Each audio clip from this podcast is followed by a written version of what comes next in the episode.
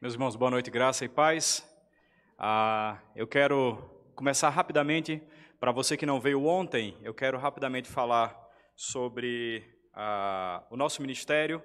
Mas antes de tudo, eu quero mais uma vez agradecer o Conselho da Igreja Presbiteriana Redenção ah, pelo convite, pela oportunidade, pelo privilégio de estar aqui com vocês e, obviamente, para mim é uma alegria enorme poder conhecer um pedaço do corpo de Cristo que a gente não conhecia antes. Então, assim, eu conheço pouquíssimas pessoas aqui, a reverendo Mateus, a Débora, a sua mãe, que eu já conhecia, a, e aí conheci o presbítero Jefferson também, e mais ninguém, né? Então, assim, Deus tem me dado esse privilégio de estar, de estar aqui com vocês. Então, mais uma vez, ao Conselho da Igreja, eu quero deixar aqui a, a, a gratidão pela oportunidade de estar aqui. Tá? eu queria falar então sobre o nosso ministério. eu, Marcelo e a Cláudia, nós somos missionários de uma missão chamada WEC International. Trabalhamos 18 anos com indígenas na área de plantação de igreja, programas na área educacional, de, na língua materna, produção de material didático. durante anos mexemos com isso e tivemos que sair do campo por questões de, de saúde. E aí Deus nos conduziu, agora estamos morando aqui em Brasília, desde janeiro. Então foi aí que o reverendo Mateus pescou, né? Você está aqui, então peraí, vem cá, vai ter uma conferência, bora lá? Bora, vamos lá. Ah, então a gente está aqui agora, é, como missionários da missão EC, a gente trabalha na área de divulgação da missão, ah, mas o carro-chefe do nosso ministério é o que a gente chama hoje de Elêntica, Helêntica, a, a, a, a, logomarca de Helêntica seria o Evangelho compreensível a todos os povos. A gente trabalha na área de docência, dou aula em algumas instituições, mas o nosso carro-chefe é daquele stand que está ali atrás, da Além, aquele pessoal simpático ali. Né? Inclusive, eu tenho alunos aqui hoje, tá? alunos da Além, de Além, só levanta a mão aí, a, turma, lá em cima. É pronto, aluno é tudo rebelde, né? Tudo lá em cima são alunos meus, ah, eles estudaram comigo antropolo antropologia cultural, helêntica, foi a minha primeira turma que eu dei aula de helêntica, assim, foram eles. E tenho aqui à frente também o Rian, que é aluno meu também do seminário, está aqui esse pequenininho aí atrás da, da cadeira do, do, do, do, do Mateus. Esse pequeno, eu só conhecia ele virtualmente e agora eu conheço, assim, é enorme ele, né? tomei um susto quando eu vi, tive que falar assim com ele, abraçar. Ah, e a gente também trabalha na área de publicação de material ah, ah, e divulgação, porque existe um gap, existe um, um, vazio, um vácuo nessa área de formação missionária no Brasil, e a gente tem, pela graça de Deus, atuado exatamente aí. Também prestamos consultoria a algumas, a, a duas equipes missionárias. Então, geralmente eu trabalho só, a gente trabalha só com duas equipes por vez. E atualmente trabalhamos com duas equipes de indígenas com, que trabalham com certos povos aí que não, que não vale a pena falar é, em público assim, é um pouco mais delicado. Ah, eu queria então, antes de começar propriamente, eu queria falar um pouco sobre ah, os livros que nós ah, utilizamos para esse material que a gente tem passado aqui. Então, ah, eita, minha família. Ó, Dudu, obrigado, viu, por lembrar da minha família. Bom, essa é minha família linda, essa é minha... Eu, eu pedi tanto que ele me ajudasse, né? Eu tenho que agradecer agora, né? Obrigado, Dudu. Ah, essa é minha família, essa Cláudia, essa é minha esposa. Ah, ela não é, ela não é americana, nem inglesa, nem alemã, nem nada. Ela é brasileira. A parte mais bonita da família. Ah, esses são nossos três filhos. O Timóteo o, é o do meio, é o primogênito, porque ele chegou primeiro. Depois chegou o irmão dele, que é o Edmar, com sete anos. Ele chegou com um ano, o Timóteo. E a Laurinha chegou com nove anos em casa. Então hoje o Edmar tem 12, a Laurinha 13 e o Timóteo 5. Ele é o pimenta da casa, né? E estava doido para vir hoje aqui, mas a, a, saúde da mamãe não permitiu. Mas amanhã, se Deus quiser, todos estarão aqui ah, pela manhã. Ah, e eu queria então falar um pouco sobre a bibliografia do material que a gente usou, mas é, eu quero, na verdade, fazer uma propaganda no bom sentido, tá? Ah, eu vou começar aqui. Ah, a gente tem, a, a igreja colocou uns livros lá atrás para venda e tem um livro. Esse é o primeiro livro dentro do material que está aí, é o livro que eu mais indico é esse livro aqui, O que aconteceu com a raça humana. Ele está aí lá na, no, projetado no cantinho em cima superior do lado direito.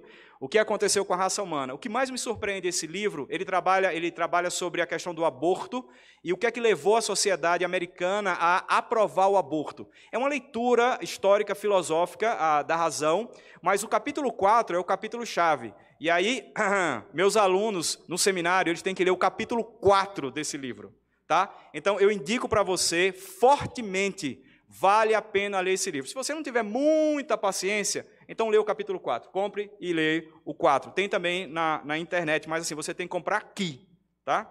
É, é assim que você, era assim que você pediu para eu falar, né? Tem que comprar aqui, né? Pronto, a gente combinou tudo. Ah, os livros da Edith, sem comentários. Ah, esse livro aqui é sobre sofrimento, um livro maravilhoso, ah, e aí eu quero recomendar também fortemente. O que é legal da Edith é que ela, ela, ela é uma escritora, entende o que eu estou falando? Assim, uma, de mão cheia.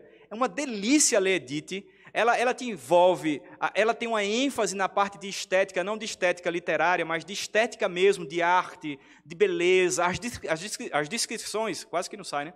Não saiu. As descrições que ela faz dos ambientes e tal, é a coisa mais linda. Recomendo esse livro. E, obviamente, o que é a família, ah, que é especial demais. Então, está aqui. Bom, para ah, completar aqui, ah, não é um livro da Edith, mas é um livro de um cara chamado Daryl Miller e Stan ah, Guthrie, é Discipulando Nações. Ah, eu vou dizer para vocês quem, eu já li esse livro também. Quem me indicou esse livro foi nada menos, nada mais, ah, nada mais, nada menos, né? Eu nem sei falar mais direito ah, do que a Nancy Pierce. A gente trocou algumas mensagens e ela falou: você precisa ler esse livro do Daryl Miller. E eu li e eu fiquei impressionado. A tese principal desse livro não é spoiler, porque você precisa ler, mas a tese principal desse livro é que os povos que, são, que, que sofrem com a pobreza, eles sofrem com a pobreza não porque não têm recursos, mas por uma questão de cosmovisão. Ou seja, o seu sistema de crença, a maneira como eles entendem a realidade, é que os leva a viverem nesse caminho. E que dar dinheiro para esses países é só alimentar a cosmovisão que eles têm. Gente, é um livro surpreendente. Missionário, escrito por um missionário, detalhe, que trabalha com ONGs que trabalham também com fome no mundo. Excelente esse material. Tem um outro livro que não tem aqui, ah, nem aqui embaixo, ah, que é o livro que foi uma homenagem eu não sei como é que fala, é uns nomes tudo difícil né, hoje em dia, né? Fast Script. Acertei? Rapaz, yes. Ah, do reverendo Vadislau Gomes, Coram Deu. É um livro fininho, desse tamanho, mas ele tem um capítulo lá dentro. Então, se você quiser entender um pouco mais de apologética, a diferença entre Cornelius Van Til e Schaeffer, lê lá o capítulo do William Edgar, que vai falar sobre esses monstros da apologética. Vale a pena se você quer mergulhar no assunto tem na internet disponível, não tem mais físico para vender na editora Mornagismo, talvez encontre na internet, mas vale a pena também. Bom, e aí eu vou fazer a minha propaganda né, também, né? Ah, ah, em 2011, nós publicamos um livro ah, que trata a respeito de cosmovisão indígena, mas de uma forma diferente. O livro ele tem algumas crônicas, algumas não, são 36 crônicas, e ah, é, na verdade, ah, é o indígena falando com vocês, são histórias verdadeiras, situações verdadeiras, que ajuda a gente a ter um pouco de percepção a de que o outro pensa diferente da gente. Então a ideia não é necessariamente você conhecer como o indígena pensa, mas é você começar a despertar para que o outro, para entender que o outro pensa diferente. Então, ah, tem duas versões, tem a versão em português, tem a versão em inglês. Essa é a segunda edição. A terceira edição está a caminho, já está pronta, tem mais 15 textos, deve sair em breve, mas não é, digital, só físico, durante um tempo tá bom? Então, teria mais um outro material, mas era para trazer aqui para vender, que é a carta de Tiago no Alto Rio Negro, mas acabou que na correria, eu com um braço só, né? Não consigo pegar muitas coisas, tá? Mas amanhã, se Deus quiser, eu quero trazer aqui para vocês. Bom, é isso. Vamos, então, dar um prosseguimento à nossa palestra? Só para vocês não esquecerem, esse é o livro.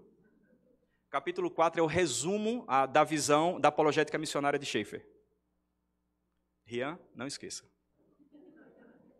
Tem que pressionar, né? Aluno só funciona quando pressiona, né? Mas você sabe, né, que professor quando vai fazer mestrado, doutorado, ele também só funciona na pressão, né?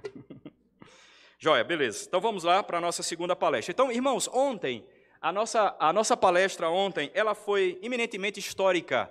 Mas a, a ideia de ontem era no, é, nos dar uma situação, ou nos situar no que diz respeito a Schaefer.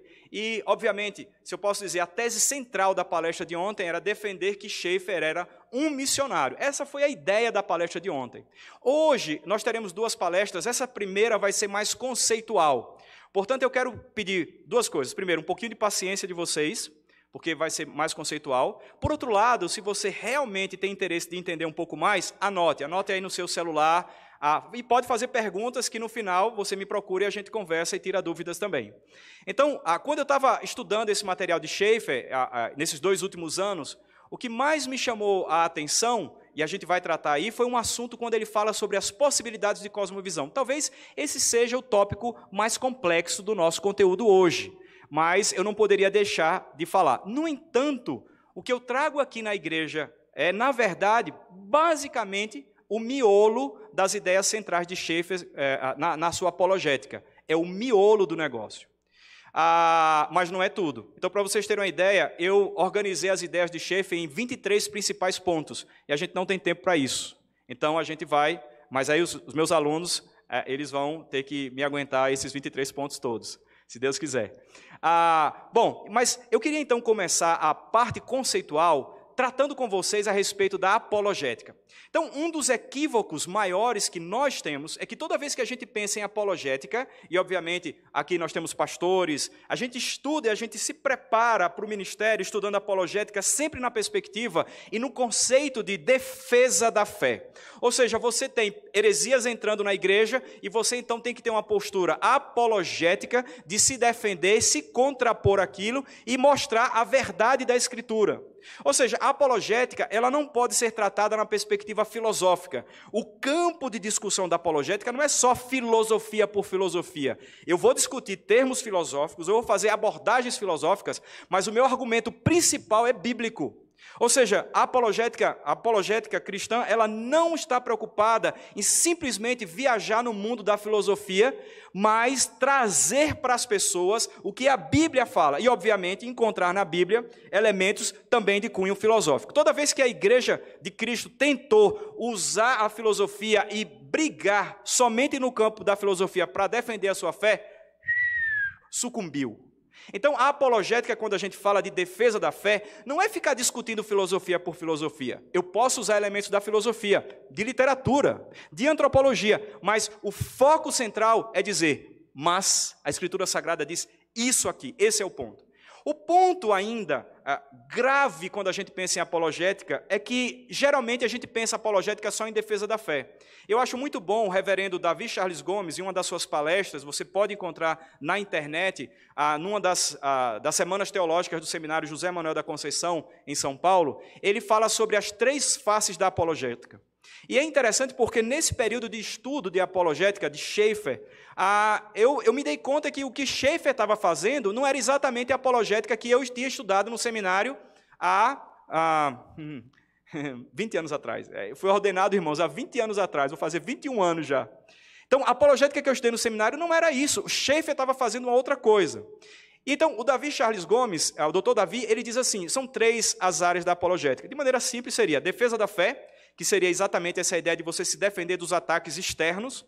Tem um outro, uh, um outro, uma outra face da apologética que seria uma faceta mais de pastoreio, ou seja, é, a é usada através da responsabilidade da liderança da igreja de munir as suas ovelhas para que elas estejam preparadas para responder. Ou seja, se por um lado a apologética se, se propõe a defender dos ataques externos, ela também tem uma faceta que é alimentar a igreja com todo o ferramental apologético para que você, no seu trabalho, na escola, na sua vizinhança, no seu prédio, você possa ter condições de defender a sua fé. A terceira faceta da apologética é eminentemente missionária, que é a apologética, que eu chamo de missionária, que na verdade o nome dela, clássico, mais bonito, chama-se helêntica. Daí a pegada lá do ministério nosso ser lêntica, porque a gente trabalha exatamente nessa área. Ou seja, quando você se propõe a fazer apologética missionária, só existe um campo onde ela funciona: é fora. Só existe um campo onde ela realmente pode acontecer, quando o cristão se encontra com alguém que não é cristão. Dentro da história da apologética é interessante porque houve várias iniciativas, e não está aí, mas uma delas foi do próprio Tomás de Aquino, quando escreve a sua Suma contra Gentiles. Qual era o ponto de Tomás de Aquino? Ele queria foi um pedido, na verdade, ele queria atender uma demanda ah, em que as pessoas, os, os, os, ah, os, cristãos estavam pregando o evangelho, padres, etc., pregando evangelhos em contextos judeus e islâmicos. E ele então prepara aquele calhamaço para ajudar as pessoas para defender a fé e ajudar esses novos cristãos a entenderem o que é ah, o cristianismo e a sua teologia e etc. Claro, se você pegar essa obra, você pode dizer assim: hum, isso aí não é apologética coisa nenhuma, porque é um, é um compêndio teológico, na verdade. Mas a ideia dele era ajudar as pessoas a entenderem o que é o Evangelho. Mas, ah, para mim, o, o, melhor material que existe é o material do Johann Hermann Bavinck. Eu falei dele ontem e estou falando dele hoje de novo. Tem um livro chamado Uma Introdução à Ciência de Missão. E na segunda parte desse livro é só sobre elêntica, ou seja, a terceira face, se eu posso dizer assim, a terceira face da apologética. E aí, o que me chama a atenção é que e aí tem os textos, eu não vou ler para a gente ah, não poder prosseguir, mas textos base aí de João 16, 8, Judas 14, 15. O ponto interessante do Johann Hermann Bavinck, e ele era missionário, foi missionário na Indonésia, primeiro pastoreando a igreja de holandeses, depois ele estava trabalhou diretamente com o pessoal nativo lá também por 10 anos e se transformou em professor ah, ali na Holanda, ah, na área de missiologia. E ele é o que nós temos hoje no mundo, praticamente, basicamente, na área de a missiologia reformada em Johann Hermann Bavinck. E a segunda parte do seu livro, então, ele traz o conceito para nós do que é helêntica. E ele diz assim: helêntica é a ciência que está preocupada com a convicção do pecado. Em, em um sentido especial, então, é a ciência que desmascara para o paganismo todas as falsas religiões como pecado contra Deus e chama o paganismo ao conhecimento do único e verdadeiro Deus. Ou seja, o que é, Johann Hermann Bavinck ele está dizendo, a, a apologética essa missionária, a helêntica, é, obviamente vem do termo grego elenchos, que seria persuasão. A proposta de helêntica que Bavinck traz é uma área da teologia, que seria apologética, em que você então vai atacar, no bom sentido da expressão, atacar as pessoas para desafiá-los, primeiro, a perceberem que elas são pecadoras. Segundo, chamá-las ao arrependimento sob a ação do Espírito Santo. É incrível como esse homem, o tempo todo a trabalhar elêntica, ele fala dessa necessidade de que nós tem, é, precisamos ter, de que ela acontece debaixo da ação do Espírito Santo. Ou seja, não são propriamente os seus e os meu e o meu argumentos que vão fazer com que as pessoas se convertam, porque é preciso ter uma ação do Espírito Santo. E aí, seguindo aí, ele fala: como é que a gente faz então elêntica? A proposta de Bavinck é o seguinte: primeiro, você precisa conhecer o sistema de crença do outro. Gente, só esse assunto nós levaríamos aqui horas para discutir sobre o sistema de crença. E a gente não tem tempo aqui. Mas é preciso você encontrar o outro. E uma das características da, da apologética é que, para você entender o sistema do outro, o sistema de crença do outro, que é, que é onde está a expressão maior de tudo aquilo que ele crê e da sua cosmovisão, é que você precisa de outras áreas do conhecimento. Então, para vocês terem uma ideia, o Johann Hermann Bavinck, ele cita cinco áreas do conhecimento que não tem absolutamente nada a ver com a sociologia, ou com, com a teologia, como sociologia da religião, psicologia da religião. Isso na época dele, na década de 50, quando ele publicou a sua obra magna, né?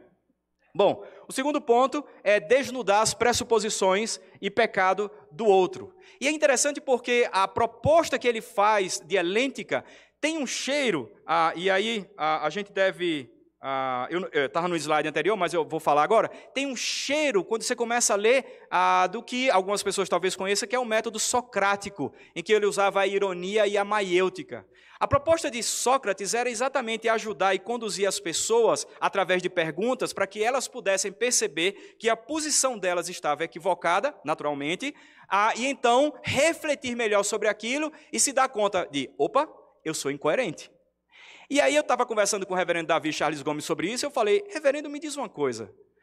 É verdade que o que Schaeffer fazia era o método socrático aplicado ao contexto missionário? E ele falou, é, e ele aprendeu isso com Vantil. Opa!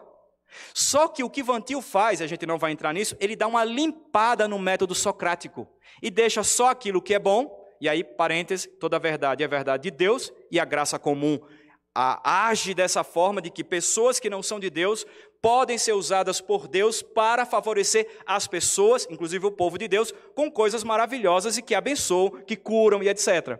E aí então, o que na verdade Schaeffer fazia era aplicar a helêntica no seu ministério, que lembrava o tempo todo o que Sócrates fazia e falava.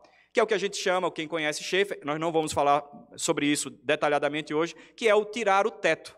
Era isso, aplicava o método socrático nos seus argumentos, nas suas perguntas, até que a pessoa fala: opa, e qual é a saída então? O Evangelho de Cristo. Bom, ah, e aí chamar o arrependimento, mas um dos pontos fundamentais que Bavinck, ele, ah, ah, o Johann Hermann Bavinck, tá gente? Então, só lembrando aqui, tem dois Bavincks. Tem um livro lá atrás da Pilgrim, que é Hermann Bavinck. Esse aí é o tio do Johann Hermann Bavinck, tá? Então, são dois Bavincks diferentes, né? Ah, são holandeses, mas um é tio, o outro é sobrinho. E eu estou me referindo aqui ao que eu chamo, assim, carinhosamente, de Bavinquinho mas não porque ele seja nada, é porque é sobrinho do Bavincão, tá? E o cão do Bavincão não tem nada a ver com o cão de nada, tá? É só aumentativo. e aí, o que o Bavinquinho ele diz é o seguinte, gente, é impossível você fazer elêntica se você não conhece a si mesmo. O que Bavinck, Bavinquinho está dizendo é o seguinte: para você fazer elêntica, apologética missionária, você precisa ter consciência do seu pecado. Você precisa ter certeza e plena convicção do quão pecador você é. Porque como é que você vai chamar uma pessoa ao arrependimento ou conduzi-la para que ela perceba que ela é pecadora se você não tem consciência disso? Você não pode trabalhar nessa área, abre aspas, na evangelização, como missionário, se você não tem consciência do quanto quão pecador você é. E aí, ainda, obviamente, além disso, ele dizia: que você precisa depender unicamente do Espírito Santo, que é o sujeito central da elêntica. No sentido de que você fala, você faz o seu trabalho, você comunica, mas a única pessoa que tem, que tem acesso ao coração daquele indivíduo é Deus por meio do seu Espírito Santo. Então, ah, terminando então essa, essa introdução aí do que é elêntica, ele diz assim: o que é elêntica, no final das contas, ela procura descobrir é o que é que os povos estão fazendo com Deus ou com o conhecimento que eles têm de Deus. Qual é a pressuposição disso? Romanos 1, 18 a 32, que vocês estão estudando aqui na igreja, que eu sei, tem a exposição de Romanos. Ali no texto diz que todas as pessoas sabem e têm consciência de que Deus existe. Então, se isso é verdade, e é verdade, você precisa descobrir o que é que as pessoas estão fazendo com Deus. Em que sentido? Bom, se elas não querem saber de Deus e estão suprimindo a verdade de Deus, eles estão construindo uma outra estrutura, uma outra religião. E a lêntica começa você entendendo como pensa o outro, em que o outro crê e etc. E aí ele termina lá a sua obra dizendo que a lêntica é, em essência, uma ciência missionária. Então, a apologética tem três faces, e uma delas é puramente missionária. E aí, então, a gente vai entrar propriamente agora nos, ah, nas ideias centrais de Schaeffer. Ah, o, pessoa, o relógio meu, qual é? Eu tenho 50 minutos ainda? Não, né? Tem 30? Ah, rapaz, é muita graça e misericórdia, né? Assim, bênção demais. Pessoal é bom aqui, hein? Muito graça. Ontem, ontem eu já tinha falado duas horas, aí falou, você tem ainda 10 minutos. Rapaz, que bênção. Bom, beleza. A gente agora vai tratar ah, apenas seis itens ah, de Schaefer ah, sobre ah, as principais ideias dele. No, seria aquilo que seria mais viável para a gente tratar um período de tempo menor, sendo tendo uma exceção aí no meio do caminho que eu acho que é tão fundamental que não poderia deixar fora. Mas a, o primeiro ponto é a questão da comunicação adequada. Me surpreende, eu lendo o livro Deus que Intervém, ah, já lá para o final do livro, ele começa a falar sobre a importância da comunicação. E aí eu fiquei pensando, mas o que. Claro, eu estava naquela ainda de. Mas quem é esse cara aqui? É missionário? É o que ele? Porque ele está falando de coisas que missionários se preocupam o tempo inteiro. E ele então ele começa a falar sobre a importância da comunicação, ou seja, a apologética missionária, ela tem que prezar e, e, e focar que a comunicação é fundamental, ou seja, eu posso ter uma, uma, uma, mensagem, mas se eu não conseguir me comunicar com a pessoa e comunicar essa pessoa, a, a, o evangelho com essa pessoa, nada feito.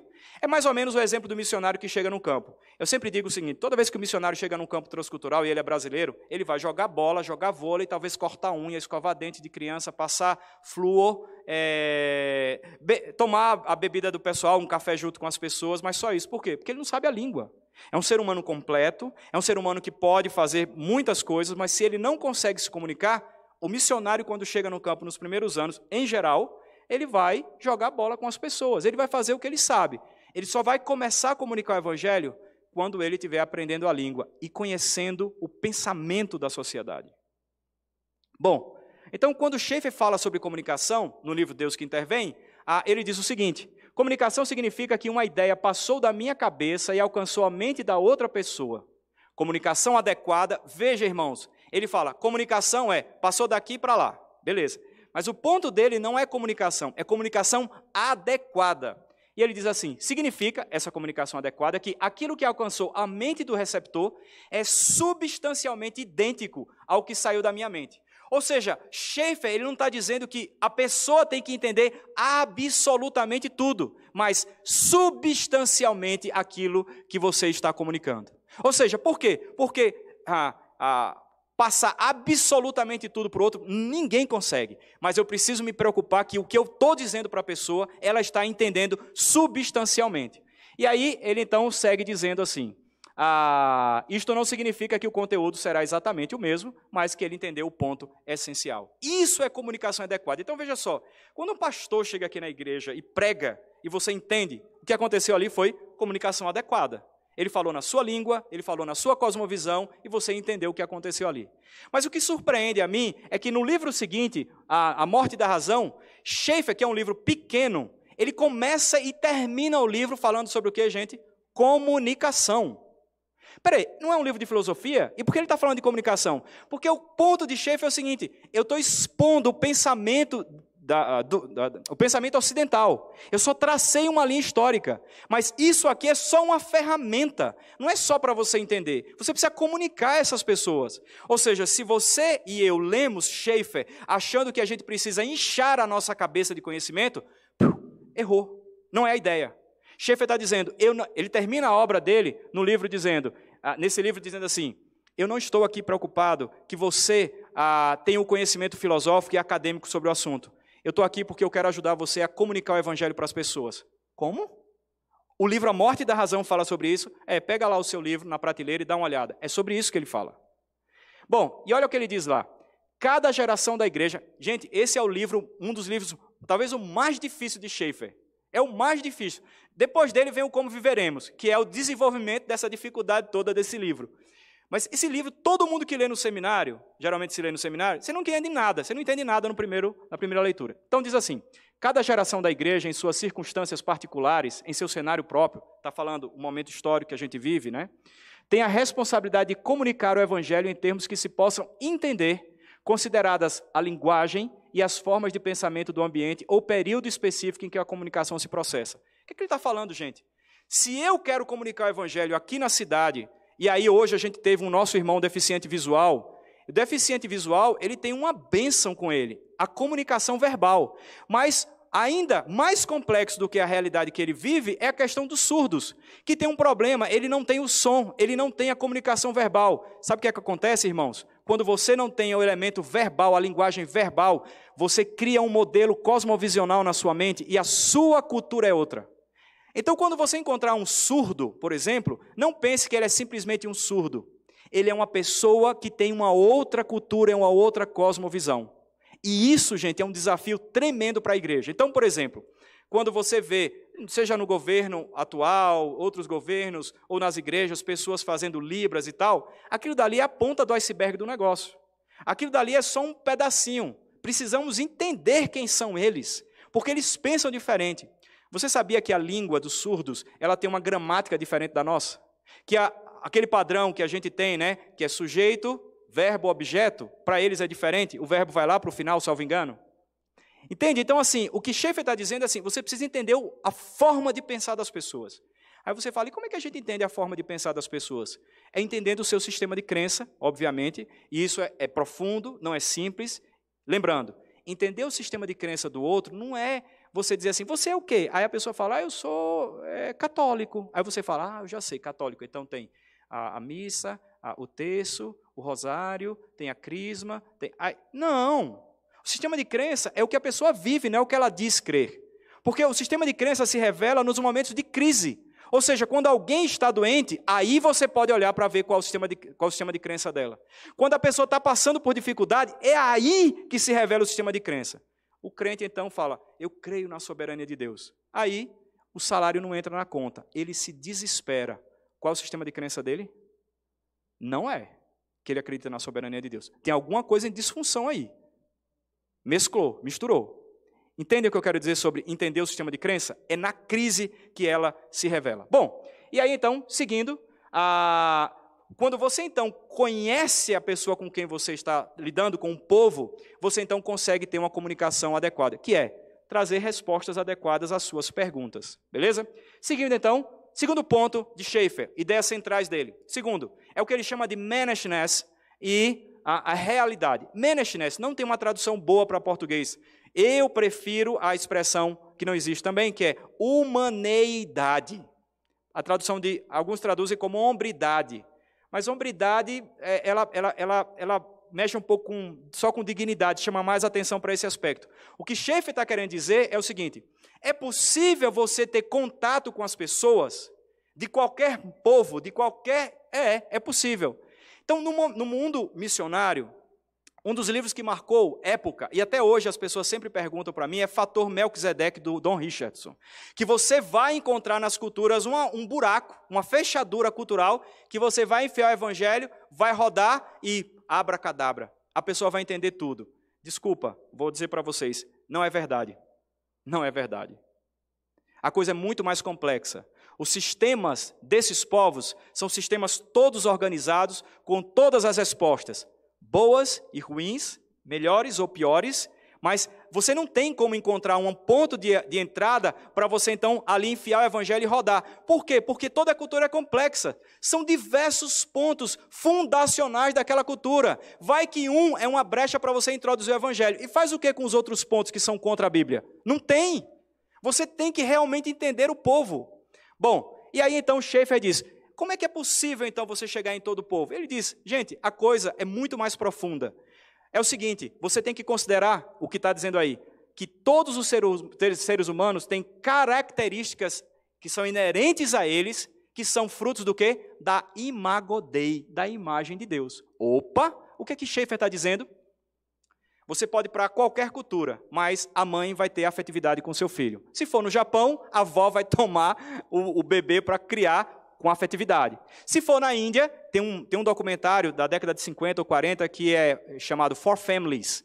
Está no YouTube, é em inglês, mas a antropóloga americana ela expõe quatro, quatro contextos de criação de criança. E na é, Japão, Índia, a França e acho que Canadá. Cada contexto, as crianças são, os bebês são tratados diferentes, mas é incrível, porque a afetividade, modelos e padrões de afetividades distintas, mas a afetividade está presente. Quando o Schaefer fala sobre management, ele está dizendo que qualquer lugar que você for, o homem precisa de amor, precisa ser amado, precisa de dignidade, precisa ser respeitado, é alguém que procura entender coisas, ou seja, ele busca conhecimento. Claro, se a gente pudesse falar em termos filosóficos, né, questões epistemológicas aí, ah, se é possível conhecer ou não, a estrutura humana busca conhecer. Você sabe o que, é que vocês estão fazendo aqui? Vocês estão representando o management. Vocês estão aqui para aprender, para conhecer, curiosidade. Isso é inerente ao ser humano. Deus nos fez assim. Então Schaefer entende que qualquer sociedade que você for, as pessoas têm elementos fundacionais e elas precisam disso. Algumas pessoas falam bem assim: ah, o amor vence tudo. Sabe por quê? Por causa do management, por causa da imagem de Deus. Onde tem amor, as pessoas se sentem valorizadas. Quem é que gosta de ser mal atendido num balcão ah, de um supermercado, de uma loja e tal? É horrível. Ninguém quer. Por quê? Por causa do management. Então, mesmo que a pessoa não seja cristão ou cristã, ela não queira saber de nada de Deus, ela é treinada tecnicamente para atender bem as pessoas. Aí ela atende bem. Aí você, poxa, fui tão bem tratado. Sabe o que é isso? Management. Eles estão, por razões equivocadas, para ganhar dinheiro, usando o capital divino para poder transformar aquilo em meios de ganhar dinheiro e ganhar clientes. Mas isso é management. Ou seja, Schaefer ele vai num nível muito mais profundo e diz: qualquer lugar e qualquer pessoa que você encontrar, ela foi criada à imagem de Deus. Ela tem elementos divinos ali. Detalhe, elas estão procurando respostas com perguntas existenciais. O mundo apareceu como? Por quê? Por que isso? E todas as culturas vão dar respostas. Então, por exemplo, vocês, obviamente, não estão acostumados ao contexto de, de povos indígenas no geral, mas quando você chega na sociedade indígena e eles começam a contar para você os seus mitos, sabe o que é isso? É o corpo doutrinário em formas de histórias de uma era, de uma, de uma, de uma era é, é, de ouro, que não existiu, talvez, ou que para eles, né, eles mesmo têm consciência que talvez não tenha nem existido. Mas eles estão explicando e dando respostas às perguntas essenciais. Então, a todo lugar que você for, as pessoas estão nessa luta de tentar viver esse management. Então, isso é inerente a qualquer lugar. E o outro ponto é a realidade. O que é isso? É que todo mundo mora no mundo que Deus criou e tem que lidar com essa realidade. Então, quando você acorda de manhã, tem um céu na sua cabeça, um sol, uma lua. Alguns lugares tem um sol para cada pessoa, né? De tão quente que é. Aí você tem o sol, tem a lua, você tem os problemas, você tem os relacionamentos, você tem uma série de elementos da realidade que você tem que se deparar com ela. Opa, então quer dizer que você e eu precisamos entender a realidade, e esse é um ponto que as pessoas que têm problemas ligados à loucura, elas não conseguem interpretar a realidade. Mas, no geral, o ser humano, ele tenta interpretar a realidade. Então, Schaeffer diz o seguinte: quando você chegar em qualquer lugar e abordar qualquer pessoa, esses dois elementos são os pontos de contato que você precisa. Esquece, por assim dizer, né? esquece essa história de ficar tentando entender a cultura e achar na cultura uma chave.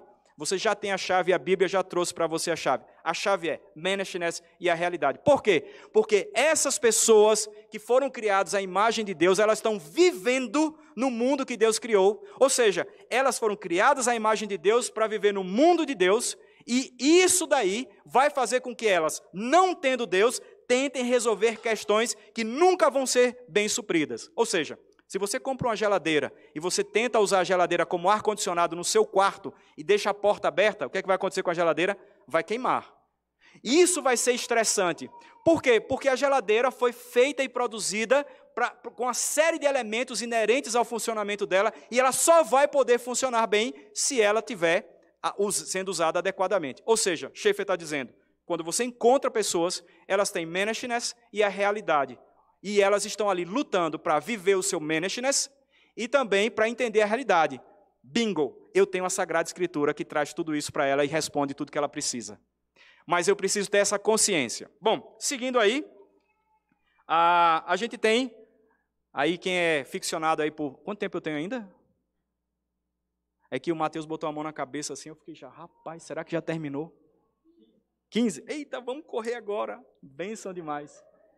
E aí, seguindo essa sequência aí do management e, do, e, do, uh, e da realidade, então veja só, se você mora, se você foi criado à imagem de Deus e vive no mundo que Deus criou, mas você não segue as regras do jogo, o que, é que vai acontecer com você? Duas coisas. Você vai viver sob tensão e vai ser um incoerente de, de, de assim, de, de cara de pau para tudo que ia acontecer na sua vida. Ou seja, o que Schaefer dizia é que por conta desses elementos de contato seu, Todas as pessoas que vivem no mundo de Deus, que foram criadas à imagem de Deus, mas que não conhecem o caminho da verdade, elas estão sob tensão. Ou seja, elas procuram respostas e falam, achei! Aí, tempo depois, ela fala, hum, não é bem isso. Então, por exemplo, vamos pegar aqui, pessoas que procuram a, a validar a sua existência no sexo, ou a, no esporte melhor de um tempo para cá, de uns anos para cá, todo mundo corre agora, todo mundo faz natação, um monte de gente faz triatlon e tal. O engraçado é você observar os posts, os posts dessa pessoa nas mídias sociais. O tempo todo elas estão falando sobre a ideia de que eu encontro significado para a minha existência quando eu faço uma prova ah, de triatlon. Opa, o que é isso? Ela está tentando se encaixar no mundo criado por Deus, com os elementos que ela tem, de anseios e demandas, e ela falou: ah, ela fala: o esporte é, é, o, é o meu amparo, eu encontro. Aí, dois meses depois, ela se lesiona, não pode mais fazer nada. Então, o tempo todo as pessoas vão viver sob tensão e isso vai conduzir à incoerência. Então, eu estava esses dias assistindo o filme é, Warcraft, né? Ah, como é o subtítulo desse filme, gente? Warcraft, é, não sei o que lá, dos dois mundos. Alguém já assistiu esse filme? Como? Rapaz, o pessoal é fera mesmo. Isso aí. O que é incrível, e a gente já está preparando para o outro ponto, o que é incrível nesse filme é que no, o tempo todo, uma das mensagens centrais do filme é que, no fundo, no fundo, todos nós somos apenas energia. E uma das marcas do filme é que o, o grande feiticeiro lá, o mago, o Gul'dan, que eu acho que é o nome dele, ele o tempo todo ele usa, ele diz: a vida dessas pessoas é a energia que eu preciso para fazer o que eu quero. E aí, ele está lá e tem um monte de gente engaiolada, né? E ele faz assim: põe a mão, pu puxa a essência vital dessas pessoas e faz o que ele quer. O tempo todo o filme defende isso. Bom, gente, o ponto é o seguinte: se nós somos só energia, não há humaneidade na gente. Isso aqui que vocês estão vendo aqui, então, não é verdade. O ponto é: Deus não nos fez como energia. Deus nos fez seres humanos completos. Ele nos deu vida. E nós não somos parte de uma energia cósmica. Então, eu sou biólogo. O ecologismo é isso. É você admitir que, na verdade, esse mundo é Gaia, é um ser vivo e que nós somos parte desse mundo. Em outras palavras, na essência, nós somos extensão ou somos absorvidos por esse mundo como uma onda no mar que se faz e quando morre a pessoa, essa onda se desfaz, no fundo, no fundo, era só mar, só oceano. Mas não é. O ponto é que Deus nos criou fora dele, nós não somos extensão de Deus, nós não somos energia, somos pessoas, seres humanos que amam e etc, etc. Não somos energia. O ponto é: alguém já ficou sentado na frente de uma tomada, batendo papo com a energia elétrica que está ali? Ou com a bateria do seu carro? Gente, energia não conversa, energia não fala, energia não se comunica, energia não fala nada. Um dos pontos chaves, e a gente vai tocar isso bem no final dessa, dessa primeira palestra hoje, é que o tempo todo Schaefer afirma Gente, vocês precisam comunicar que Deus é o Deus infinito, pessoal, que se revela proposicionalmente através dessa escritura. Ou seja, ele conversa, ele fala, ele diz, ele se comunica, ele ouve quando você chora, ele ouve quando você está angustiado, ele ouve quando você o adora e fala com ele em alegria e gratidão. Ele se comunica, ele é o Deus que se revela e está aqui entre nós agora. Energia não faz isso. E aí, o que é interessante, volta lá naquele filme lá do Warcraft, o que é interessante é que no final do filme tem duas vezes uma luta chamada, eita, esqueci, Magorá, o nome da luta. Que é o quê? Uma luta de honra. Opa! gente, se a gente é só energia, a gente pode abortar, porque é só energia. Se a gente é energia, a gente pode fazer o que a gente quer. No final de tudo, a gente não é nada. Então comamos e bebamos porque amanhã morreremos. Aí você me vem com um filme falando que a gente é energia, energia, energia, e aí você então põe uma luta de honra. E no final, todo mundo lá, pá, honra, honra. Deixa eu te falar uma coisa, irmãos. Só há ética verdadeira porque Deus, o ser infinito, apontou para nós o que é certo e errado. É impossível que o finito tenha algum conhecimento da verdade, do que é certo e errado, se alguém fora desse universo finito nosso fale para nós. Se é uma energia que está lá, ela não fala, ela não diz nada. Nada. E só podemos ter certeza do que é honra, dignidade, certo, errado, pecado, santidade, porque Deus nos fala. E aí você me vem com um filme dizendo o tempo todo sobre energia, e no final você fala de honra e dignidade. Tem no, no começo do filme um casal de orcs se abraçando, conversando no carinho. Management. Como é que pode a energia que é impessoal gerar pessoalidade e afetividade? Incoerência. Incoerência. E aí você vê por outro lado, o que é que as pessoas querem? É que a gente viva de maneira plena a imago Dei, amando as pessoas, vivendo em santidade. Seguindo aí então, vamos lá para o nosso passo aí central hoje, que é aí o quarto item, que é quando Schaeffer diz: existe apenas, apenas duas cosmovisões. Mas, gente, se você conhece sobre a cosmovisão, deixa todo o conceito um pouquinho de lado agora e vamos entrar no que Schaeffer propõe como sendo central para entender cosmovisão. Ele diz o seguinte: só existem duas possibilidades de cosmovisão no que diz respeito à realidade última. Bom, esse termo não é simples, né? Bom, o que é realidade última? Realidade última é o que está ali escrito, que diz assim: é a fonte e a razão de tudo que existe da realidade como um todo. Ou seja, todo mundo precisa e deseja de alguma forma e em algum grau saber. Primeiro, a fonte é: esse mundo existe da onde? Como é que apareceu assim de repente? Todos os povos vão ter uma história. Todos vão ter uma história de como começou tudo. Pode ser que lhe agrade, pode ser que não lhe agrade, mas todos têm. Mas não só isso. A realidade última diz respeito à explicação do propósito da existência das coisas. Se há ou não propósito.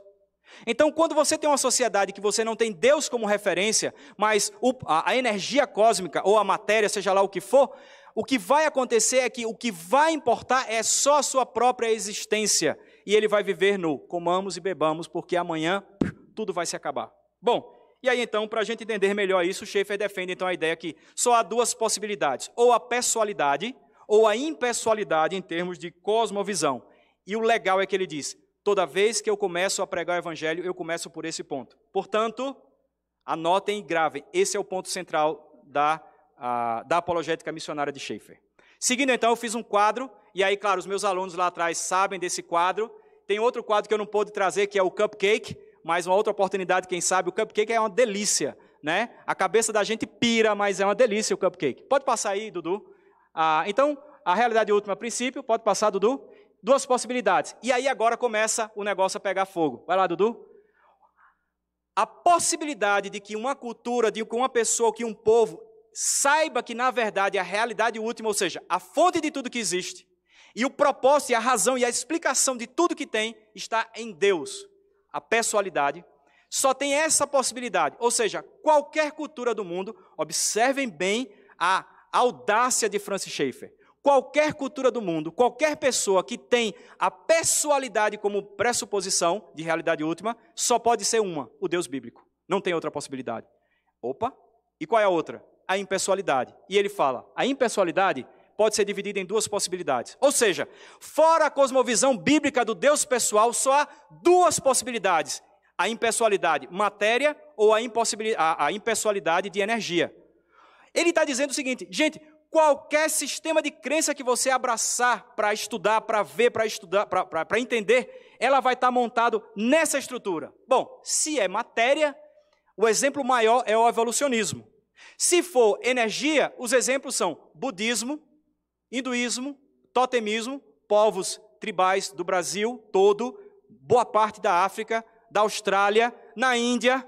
Esse totemismo aí embaixo, gente, abarca uma infinidade de povos no mundo. Portanto, se alguém quiser ser missionário em qualquer lugar do mundo, conheça primeiro o totemismo. Aí você está preparado para qualquer coisa. Qualquer coisa. Bom, e aí o ponto então é, quando a gente fala, por exemplo, ali, matéria e evolucionismo, o que, é que a gente está querendo dizer?